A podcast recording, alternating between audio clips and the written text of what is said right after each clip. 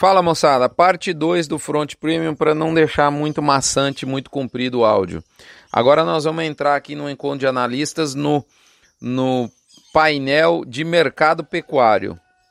Painel de mercado pecuário, no momento em que o galo se aproxima, não é certo?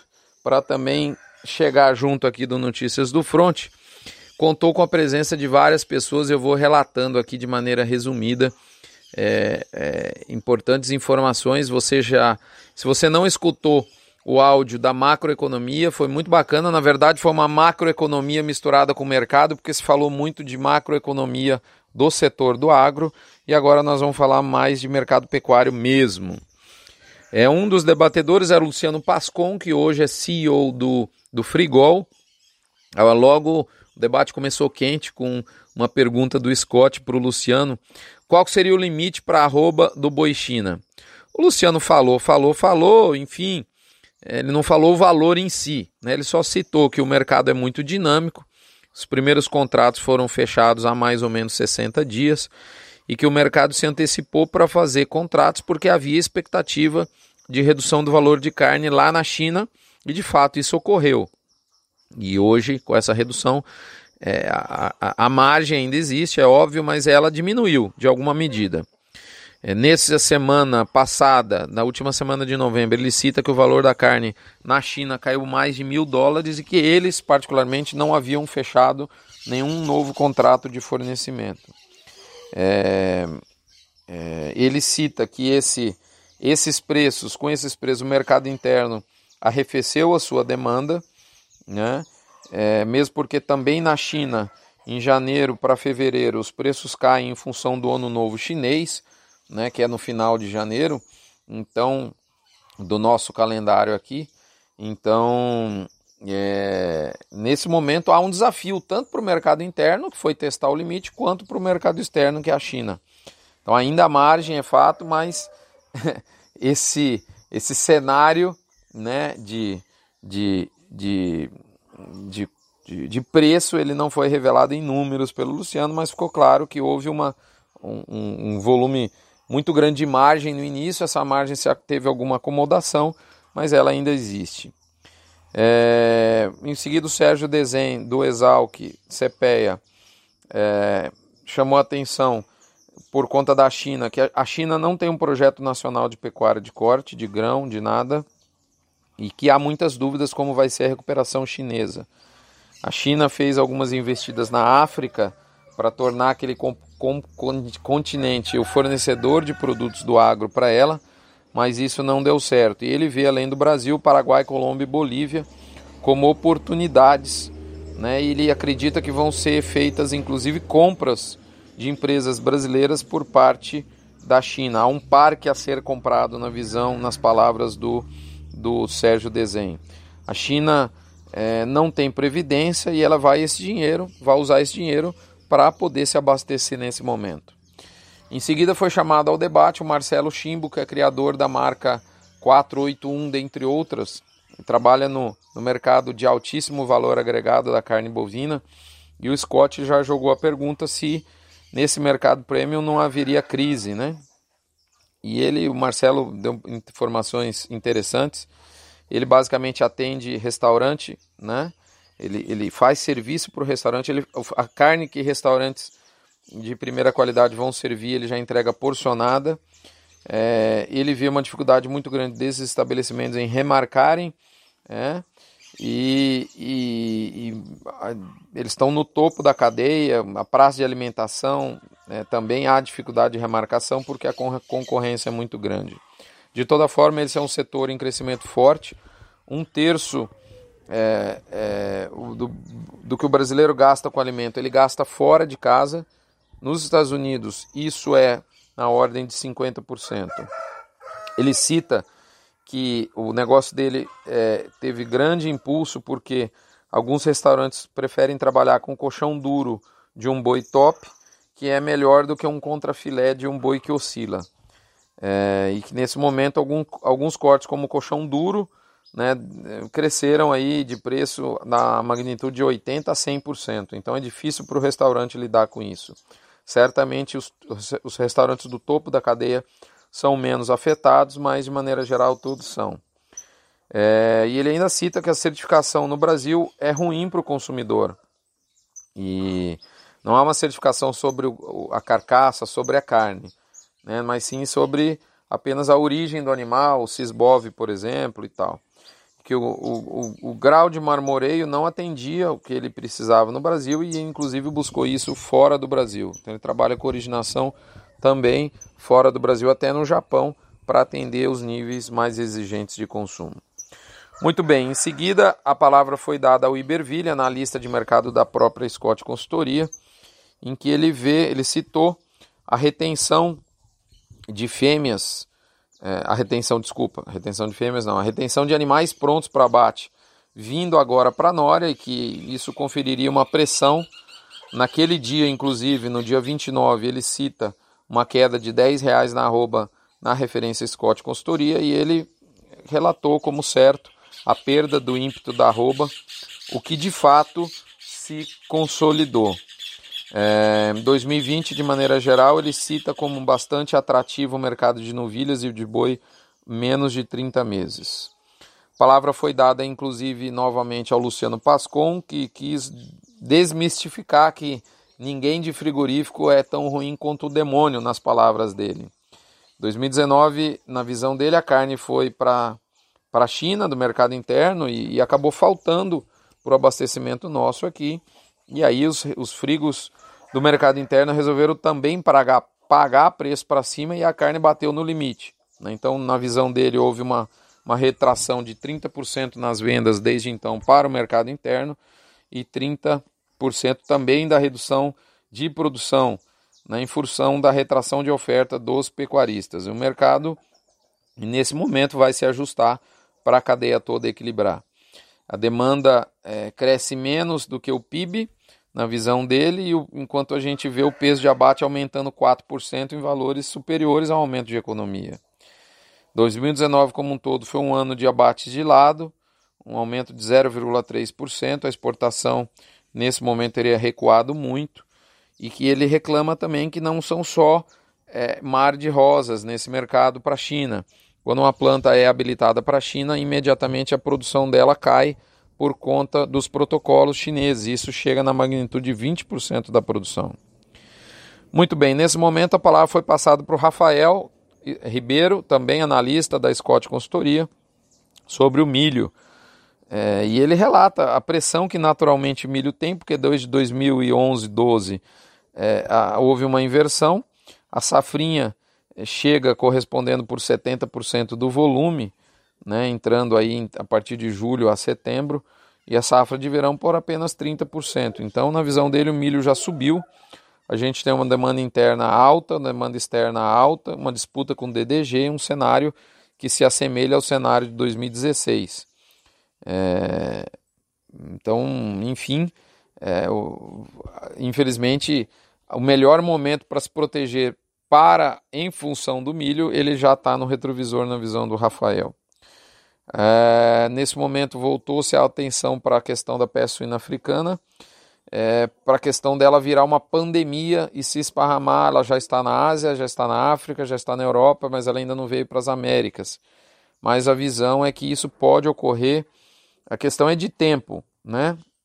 Nem, nem quanto se vai ocorrer, mas quando vai ocorrer seguida foi feita uma pergunta para o Sérgio Dezen se ele acredita realmente num apagão de bezerros 2020-21. Ok, segundo ele, nós estamos aumentando o abate, mas há que se considerar nessa equação aumento de produtividade da cria, o IATF, que permite naturalmente você aumentar o volume de abate de fêmeas sem comprometer a produção de bezerros. E que isso seria motivado por uma disputa por terras. A cria também tem que ser mais eficiente, aonde você, para apacentar é, 100 vacas precisaria de é, uma quantidade de hectares de 250 hectares para produzir 45 bezerros. Hoje você precisa de 100, 150 hectares para entregar não mais 45 bezerros, mais de 170 quilos, mas sim 65 bezerros de 210, 220 quilos. E que isso, apesar do abate de fêmeas, não necessariamente nós vamos viver com uma retenção, com apagão de bezerros. Muito bem. Em seguida voltou-se ao assunto China. Veja bem que o assunto China foi uma vedete, de fato, do evento. É, onde se disse, a pergunta foi se a carne é, é, é, brasileira de bovinos na China hoje como ingrediente poderia virar um prato, né, um, o foco de um prato na China. E diz que sim, a turma de maneira geral diz que sim, que a peste suína africana está acelerando o processo que já estava ocorrendo. Tá certo? É... Bom, perguntinha rápida, respondida pelo Iverville. Para quem fez termo com preço fixo e não repôs. Em resumo, ele falou em português alto e, claro que eu vou traduzir aqui numa, uma, numa palavra com duas letras. Fu. Esse aí, se fu. Muito bem. A bola voltou para o chimbo. Carne gourmet em aumento de constante de vendas, na visão dele sim, tanto é que o slogan da empresa dele é uma jornada, é, abre aspas, uma jornada sem volta na evolução do paladar. Então a te tendência é o brasileiro comer menos, o, o, o, ser humano comer menos, mas não, não comer pior. Pelo contrário, comer menos, mas comer melhor. No Frigol, por exemplo, Frigol cita que esse, esse mercado de qualidade era 1% em 2013 e hoje ele corresponde a 10% das vendas da empresa. É, nesse sentido, houve uma discussão ali dos integrantes se essa questão do chinês levar todo o nosso gado mais novo não vai acabar diminuindo a oferta de gado premium para o Brasil. É uma pergunta que o próprio Chimbo lançou e que ele tem alta dúvida sobre isso. Tá certo? Sérgio Desen também imputou a, a benesse, a, a tarefa da cria que ajuda a aumentar essa oferta de gado de qualidade. Então a melhoria da cria também tem papel importante nessa melhoria de qualidade. Né? E que a China tem efeito preço sim, mas também tem efeito em melhoria de sistema de produção. Então essa demanda por boi novo pode sim melhorar. Isso foi um consenso da mesa de maneira geral lá. É, o frigol voltando, continuando no assunto China, deixou claro uma informação importante, galera. Existe uma, uma briga pelos, dos frigoríficos brasileiros de aumentar de 4 para 6 dentes, né? É, segundo ele, Argentina e Uruguai não tem limite de idade e tem melhor, tem uma tolerância mais tranquila com relação ao pH do que o Brasil. Olha só, na Argentina e Uruguai exporta até vaca para a China, né? A China, segundo ele, poderia comprar toda a produção do Frigol por um ano, mas que isso é muito difícil pela questão do câmbio. E ele tem, segundo ele, contrato de um a dois meses de produção vendida e que ele procura usar o abate chinês, provisionando 60% do que é abatido como China, de fato embarcado para a China. Ele usa isso como uma política de segurança. Segundo ele, umas informações interessantes. Por exemplo, o chinês fecha um contrato é, a, a, planta vai produzir, né? Três a quatro dias são, além do prazo de produção e carregamento dos containers, o deslocamento da planta até o porto, mais é, quatro dias ou três para reserva de espaço em navio. Isso dá mais ou menos sete dias no total. A viagem para a China, dependendo do porto, é, um deles é 30 dias, o outro é 45 dias, são dois portos principais e ele relata uma fila na alfândega de até um mês para descarregar a carne chinesa, em virtude, em virtude da quantidade de volume que está chegando lá. E que em relação ao pagamento, a China adiantaria no ato do início da, da produção e que o saldo ela costuma pagar uma semana antes do desembarque. Olha que interessante.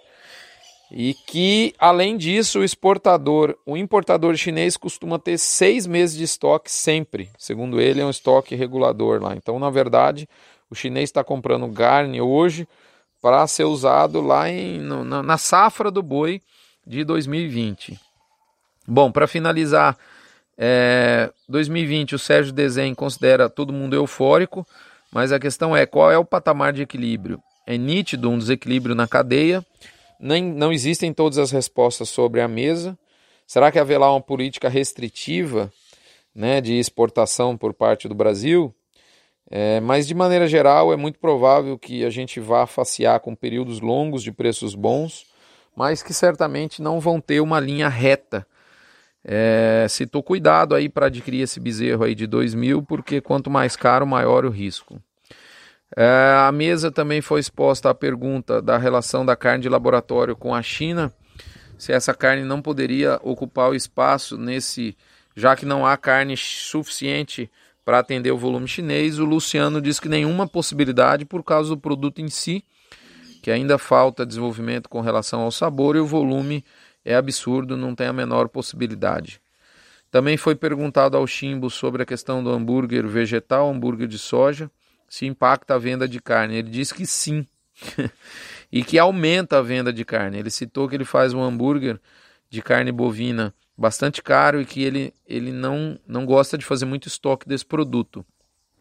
E que é, ao se iniciarem as, as vendas desse hambúrguer vegano, é, ele ficou de olho, de olho atento nesse, nesse mercado, mas ele percebeu que a venda do hambúrguer tradicional, do sanduíche feito a partir da carne do boi e da vaca, aumentou 20, de 10 a 25%, porque o vegetariano ao ir no restaurante comer um hambúrguer vegano leva dois, três amigos ou esposa, enfim, familiares que comem um hambúrguer tradicional. então ele não tem medo nenhum desse hambúrguer vegetal, muito pelo contrário. Muito bem. É, que mais que eu posso dizer? Acho que é isso, são essas as informações. É muito interessante essa, essa visão do Chimbo. Em linhas gerais, o Scott fechou a partir daí o evento, dizendo que 2020, 21, 22 e 23 devem ser anos bons de preço para a pecuária, é, especialmente para quem vende. Né? É, hum, se não houver nenhum, nenhuma grande novidade ao que o Scott chamou de pacote dragoniano, é, nós vamos sim comer carne.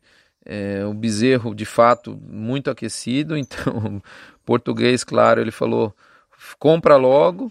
Né? O setor deu uma transbordada do ponto de vista de preços e que é muito ruim porque o brasileiro sabe o, preço do quilo da, da, carne, mas ele não sabe, por exemplo, quanto custa a, o tubo de, de pasta de dente. Então, quando a carne sobe de valor, todo mundo grita e reclama, mas que não é bem assim, apesar, infelizmente, isso faz seus, seus impactos.